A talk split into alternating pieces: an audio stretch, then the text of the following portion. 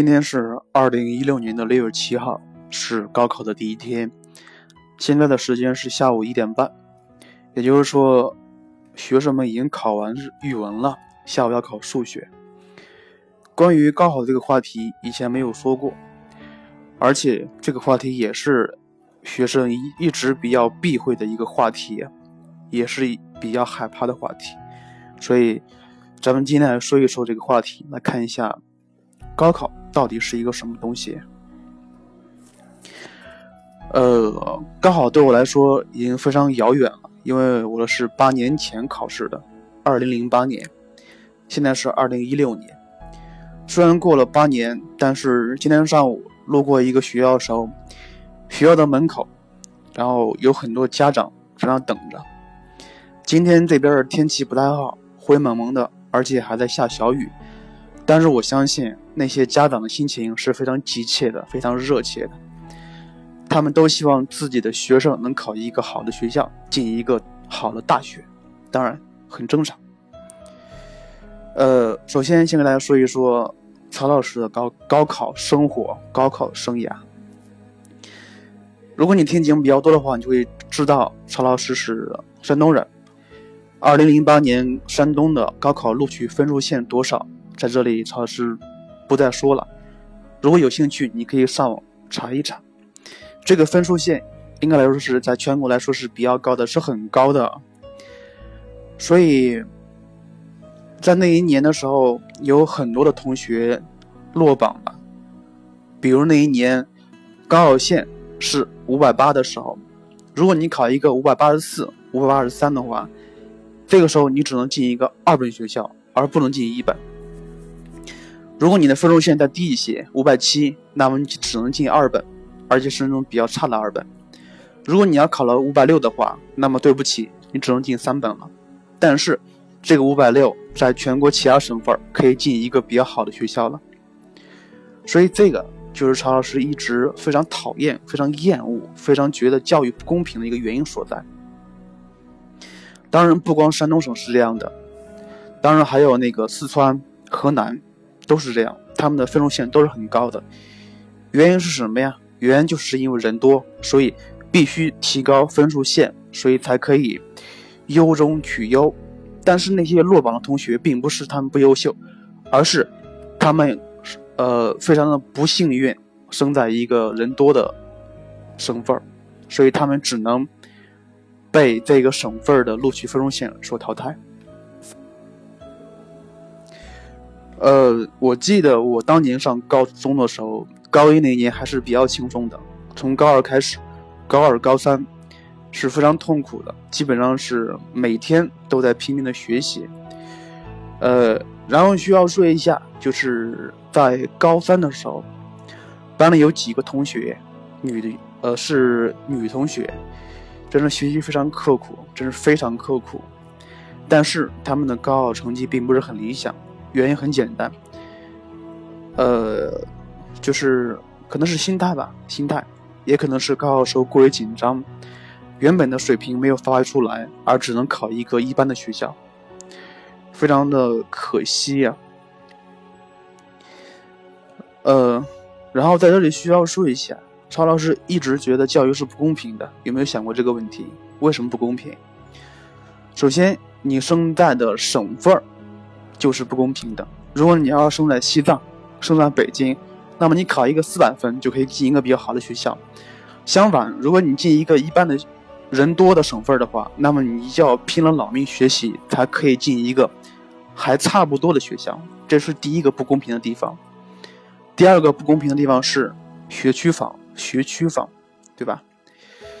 如果你家附近有一处比较好的学校，那么你可能会进这个学校。就比如曹老师所在的这个省份儿，所在这个城市，有一个十中，有一个五中，有一个山大附，像这三个学校是全全省最好的学校。但是，如果你家住的比较远，那么你百分之九十是进不来的，而你只能被迫的来进一个你家附近的学校。当然可以选择借读，但是借读也是非常困难的，这是第二个不公平的地方。教育。是以地域划分的。然后这样还产生另外一个后果：好好学校的老师是好老师，一般学校的老师是一般的老师。所以，如果你是一个很好的学生，但是由于地域原因，你只能进一个一般的学校，接受一些一般的老师的教育，那么你看一下，这个时候你就跟别人拉开差距了，这也是不公平的原因之一。还有一个就是录取分数线的东西，录取分数线。当然，全国有一些比较的好的地方，比如是北上广深这样的地方，特别是首都北京。所以很多人都戏称北京的学校并不是北京的学校，而是北京人的学校。这一点我是非常有非常有感触啊，因为曹老师所在的大学那一年有。几个北京来的学生，当然，曹老师所在的大学的录取分数线也是挺高的，但是那些北京的学生的分数线，甚至都不到五百，他们就可以进入曹老师所在的学校进行学习。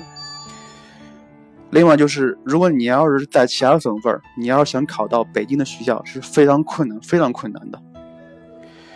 所以这一点，综上三点，教育本身就不是公平的。教育本身就是不公平的。基于这一点，也是曹老师做这个线上音频的原因。不管你是哪个学校的，好学校还是不好的学校，你都可以公平的、免费的听到曹老师的数学的音频。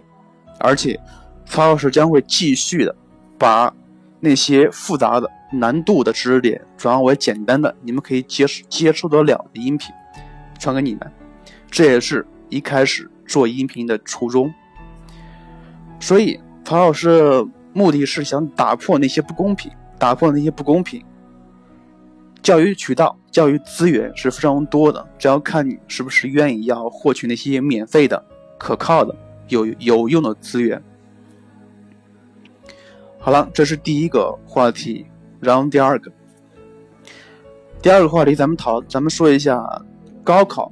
能够带来什么东西？能够带来什么东西？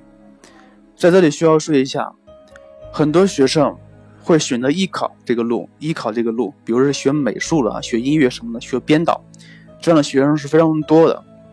但是百分之九十的学生并不喜欢美术、音乐和编导，而是因为他们觉得走这个路比较好考学校而已。是没错。每个人都有自由选选择的权利，你这么选当然也是正确的。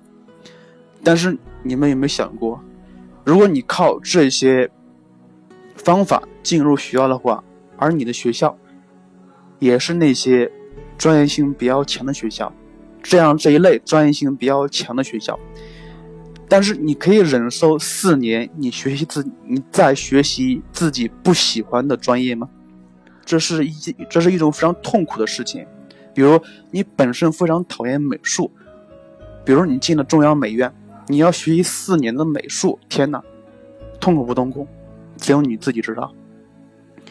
所以曹老师想跟那些学生说，当然考大学是无可厚非的，但是我希望你们尽力的学习文化课，凭借文化课来选择你们自己喜欢的专业，而。不是被迫的选择那些枯燥无聊的，但是分数线比较低的专业，这是第二个。然后另外说一下那些高考移民、高考移民的学生，当然说你几年抓的比较严了，很正常。比如说你在山东，你在河北，在河南，如果你家有关系，你可以把户口转到内蒙古、西藏、新疆去，都可以。当然这样的县是非常少的，这样的。情况是非常少的，而且是难度是非常大的，这样也可以啊。很多学很多人都鄙视这样的情况，没有什么可鄙视的。你家有资源，你就可以去。当然，曹老师要在这儿打一个括弧，这叫不公平，这叫不公平。哎，好了，接下来还有个原因，还有一个还有一个话题。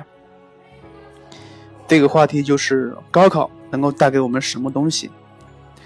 曹老师觉得，高考你进入一个好的学校，进入一个好的城市，高考带给你的并不是那些知识，当然那些知识在将来会派上用场的。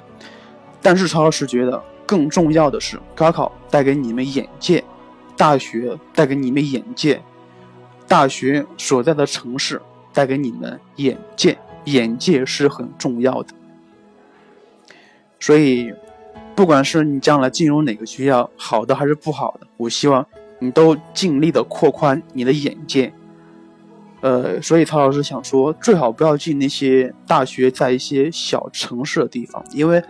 小城市很多地方都是那些比较滞后的。嗯，另外就是希望对那些走进大学的学生说一下：你们经历了高考，你们也知道了，痛苦总是有回报的。但是我希望你们进入大学之后，不要那么轻易的把自己的优良品德全放弃了。大学是一个容易糜烂的地方，所以你自己要。提前给你的大学四年做好规划，将来要选择什么专业、什么方向，喜欢什么、喜欢做什么，中国未来是靠是朝着哪个方向进行发展的？所以我希望这样，大学四年不要碌碌无为，而是做一些有意义的事情。好了，今天的话题就是这样了。呃，希望大家都能够好好的学习。